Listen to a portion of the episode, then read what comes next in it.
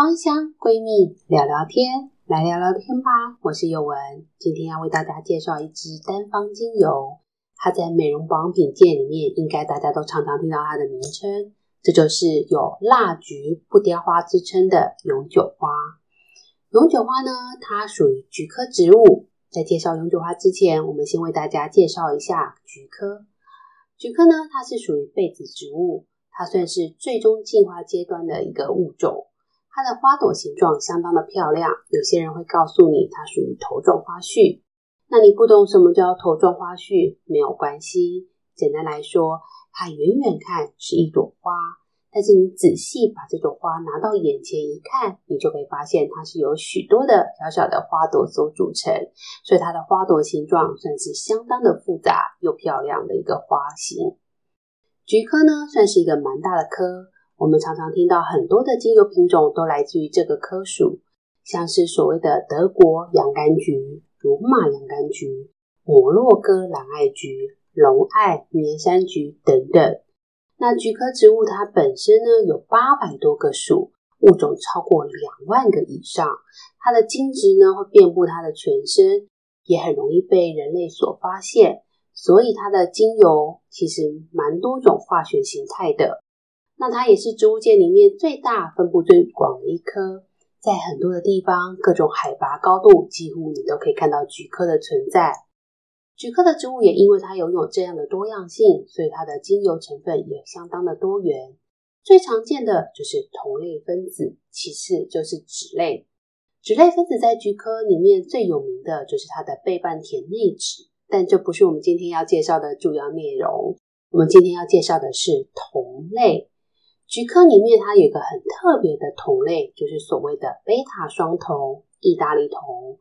一讲到贝塔双酮、意大利酮，大家就会想到永久花。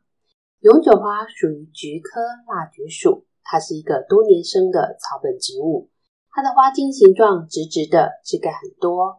生长一段时间以后，它的下半部就会开始木质化。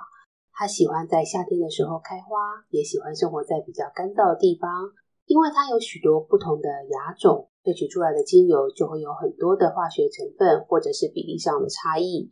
但是我们在这里要先提醒大家，所有的精油成分它都是来自于农作物的一个萃取，所以它可能会受到产地、季节、雨量、气候等等，甚至人为都有可能会影响它萃取出来的精油化学成分比例。所以等一下讲的这些比例都是给大家做一个参考值哦。首先第一个我们会常见到的永久花产地就是西班牙。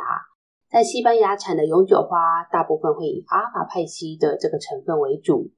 那西班牙的永久花，它的阿法蒎烯成分甚至可以高达百分之七十以上。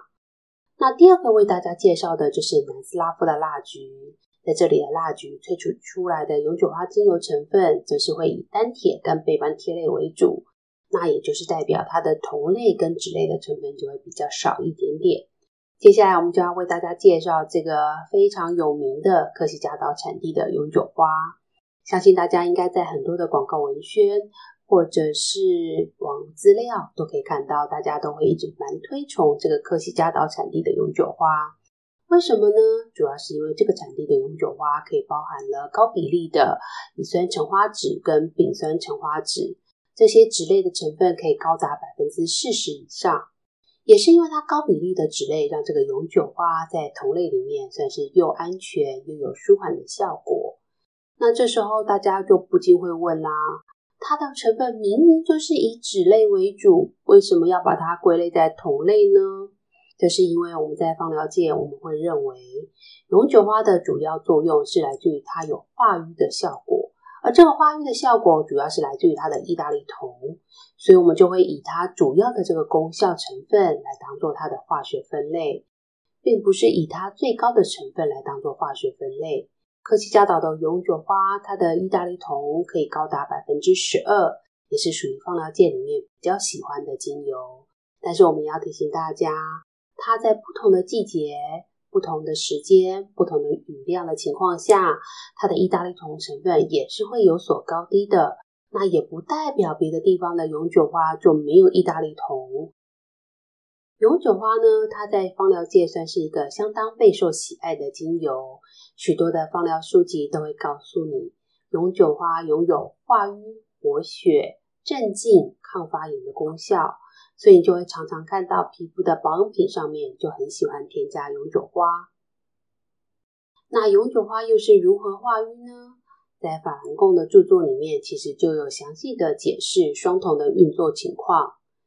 它告诉我们，当我们涂抹永久花精油的时候，这些精油分子会透过皮肤来去做吸收，或者你可能是透过嗅吸来使用这个永久花精油。那不管怎么使用，这些永久花精油的成分呢，就会进入我们人体的血液循环系统。当精油分子通过毛细血管以后，它的分子结构、氧化还原、电位等等，就会开始产生一些变化，进而出现一种叫做纤溶的特性。那因为有这个鲜溶的特性呢，就可以达到去除瘀滞的这个基准。那也是因为永久花拥有这个去除瘀滞的这个作用，所以这时候呢，你可以把它搭配其他不同的精油，像是我们蛮推荐的真正薰衣草、野玫瑰，或者是其他的比例成分不同的精油来进行一个协同作用。这时候你可以把它使用在肺部的循环、肌肉关节的疼痛、伤口愈合，或者是细胞再生。这时候它都可以达到一个很好的化解瘀滞效果。那当然也有人把它用在灵性的部分，有些人也会告诉你，它事实上是可以化解内心的瘀滞。那如果以我自己使用的情况上来讲呢，有时候我的确会用在一些个案上面。如果这个个案常常会有一些心神不宁。或者家中遇到很重大的一些事故，然后让他的生理跟心理都达到了一个就是说不出来、有苦难说，或者是不想跟别人说的一种瘀滞的现象，我也会在他的一些基本日常的配方里面，像是睡眠配方，或者他平常就有在使用的一些配方里面，添加一点点的永久花，就可以来帮助他化解这个内心的瘀滞，进而使得他的这个身心灵。达到一个比较好的平衡作用。那你会发现在不同成分的永久花里面呢，高比例的这个酯类会让这个永久花闻起来是比较香甜的。所以大家也可以因为自己的鼻子的喜好来去选择你喜欢的这个永久花。在节目的最后呢，我们为大家介绍另外两种永久花，它们主要生长在地中海沿岸，也就是所谓的鹿头永久花。它还有一个别称，就叫做母蜡菊。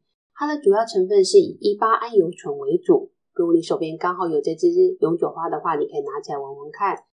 那有些人呢，也因为它有这个一八桉油醇的氧化物成分，会把它常常拿来用来使用在关节疼痛的部分。因为这个氧化物呢，它可以帮助我们带入一些大分子到你的关节里面，就可以帮助我们来化解瘀滞。